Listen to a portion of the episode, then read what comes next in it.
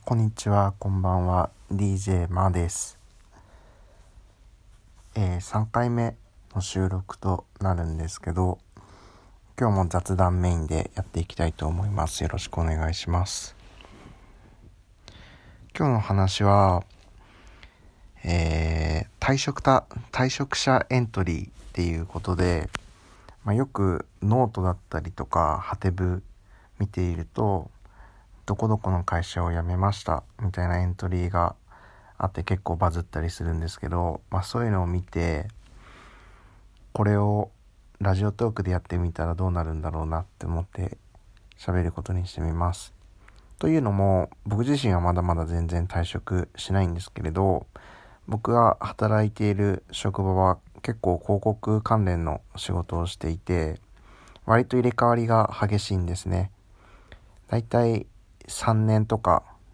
いるともうこの業界長いよねっていうところで広告代理店さん大手の広告代理店さんゲームのクライアントに行ったりとかメディアさんに転職するみたいなことが結構頻繁にあります。で直近結構毎月1人ぐらいのペースで新卒の子だったり中途の子だったりとかが退職することがあってそこでいろいろ思うことがあります。大体うちの会社の場合は退職する日から1ヶ月前とかに社内で共有をされてまあいついつが最終出社日で在籍はいついつまでですよみたいなのが社内で告知されますそれその告知が会った途端に、その人に対してみんながめっちゃランチの予定を入れるんですね。なんかそれがすごい面白くて、思わず今日ちょっと喋ってみたいなと思ったんですけど、普段全然ランチとか行くような人じゃないのに、いついつをもって最終出社日となりますっていう共有をされてから、もう連日のごとく社内の後輩だったり先輩だったりとかにランチに誘われてるっていうスケジュールとかも見るとすごいなんかランチの予定入ってるなみたいなのがあってなんだかとても不思議な文化だなって思いました。皆さんの会社はどうですか？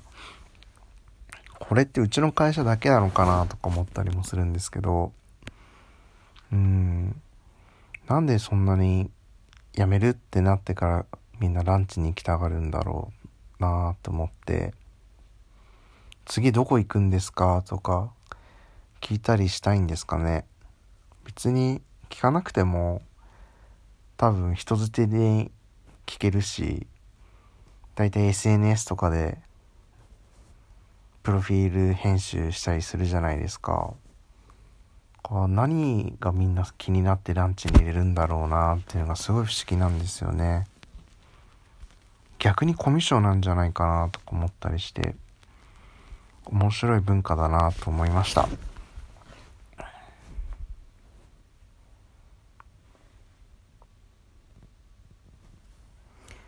はい。というわけで、今日の話は退職者エントリーについてっていうところになります。もし自分の会社はこうだよとか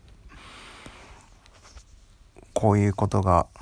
頻繁にありますみたいなことがあればコメントをしてくれたりしてくれると嬉しいです。おやすみなさい。